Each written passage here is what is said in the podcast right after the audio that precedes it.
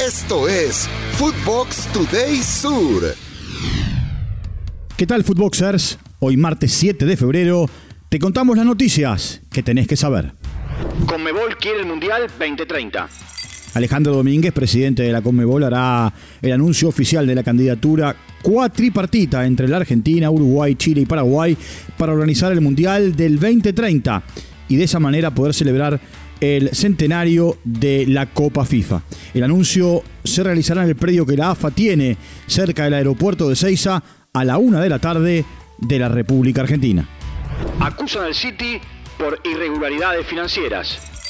La Premier League denunció al Manchester City de no proporcionar información veraz sobre diferentes temas como sueldos del director técnico durante cuatro años, los ingresos del club, así como no cumplir con la regulación de la UEFA en cuanto al fair play financiero y licencia ni la Premier League en cuanto a beneficio y sostenibilidad.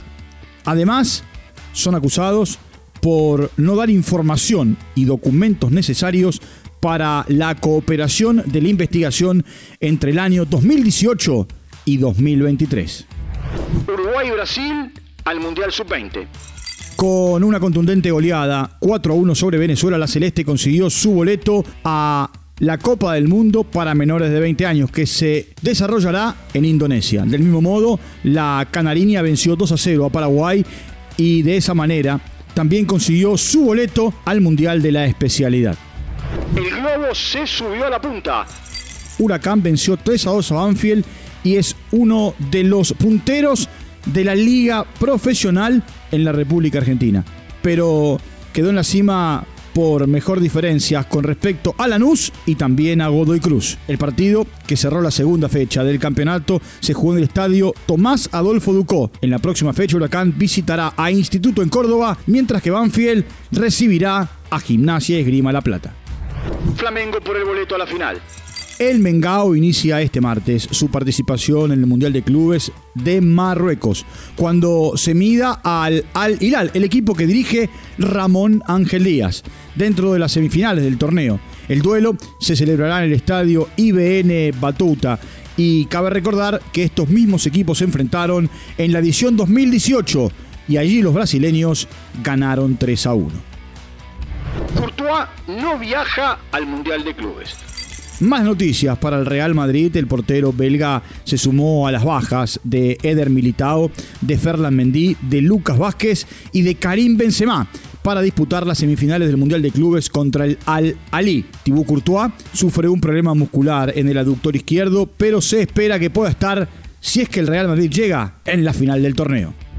Arranca la Libertadores. Este martes da inicio el torneo continental con el encuentro Sport Huancayo de Perú y Nacional de Paraguay. El compromiso se realizará en el Estadio Huancayo. Cerro Porteño destituyó a Chiqui Arce. Tremenda bomba tronó ayer lunes en el fútbol paraguayo y es que el ciclón de Barrio Obrero anunció a través de un comunicado oficial que Francisco Arce dejó de ser el entrenador principal del equipo. Entre los logros obtenidos en su segundo ciclo al frente del equipo del pueblo fueron dos títulos, tanto en el Apertura 2020 como en el Clausura 2021. Lazio no pudo frente a Verona. El conjunto romano apenas pudo empatar a un gol con el Gelas en un duelo correspondiente a la fecha 21 de la Serie A en Italia. Con el punto, la Lazio queda en el cuarto lugar de la tabla con 39 puntos, mientras que el Verona se ubica décimo octavo con 14 unidades. En el otro resultado de la jornada, Monza y Sampdoria empataron 2 a 2. Queiroz, nuevo DT en Qatar. El director técnico portugués fue presentado como nuevo seleccionador de Qatar para ocupar el lugar que dejó vacante el español Félix Sánchez. La Asociación del Fútbol Catarí anunció que el estratega firmó un contrato con la selección hasta el 2026. Arambarri renovó con el Getafe. El futbolista uruguayo continuará con los azulones cinco temporadas más, luego de firmar la extensión de su contrato hasta el 2028. Así lo informó el propio equipo madrileño. Mauro Arambarri suma 180 partidos oficiales entre Liga, Copa y Europa League desde su arribo en agosto del 2017. Esto fue Footbox Today Sur.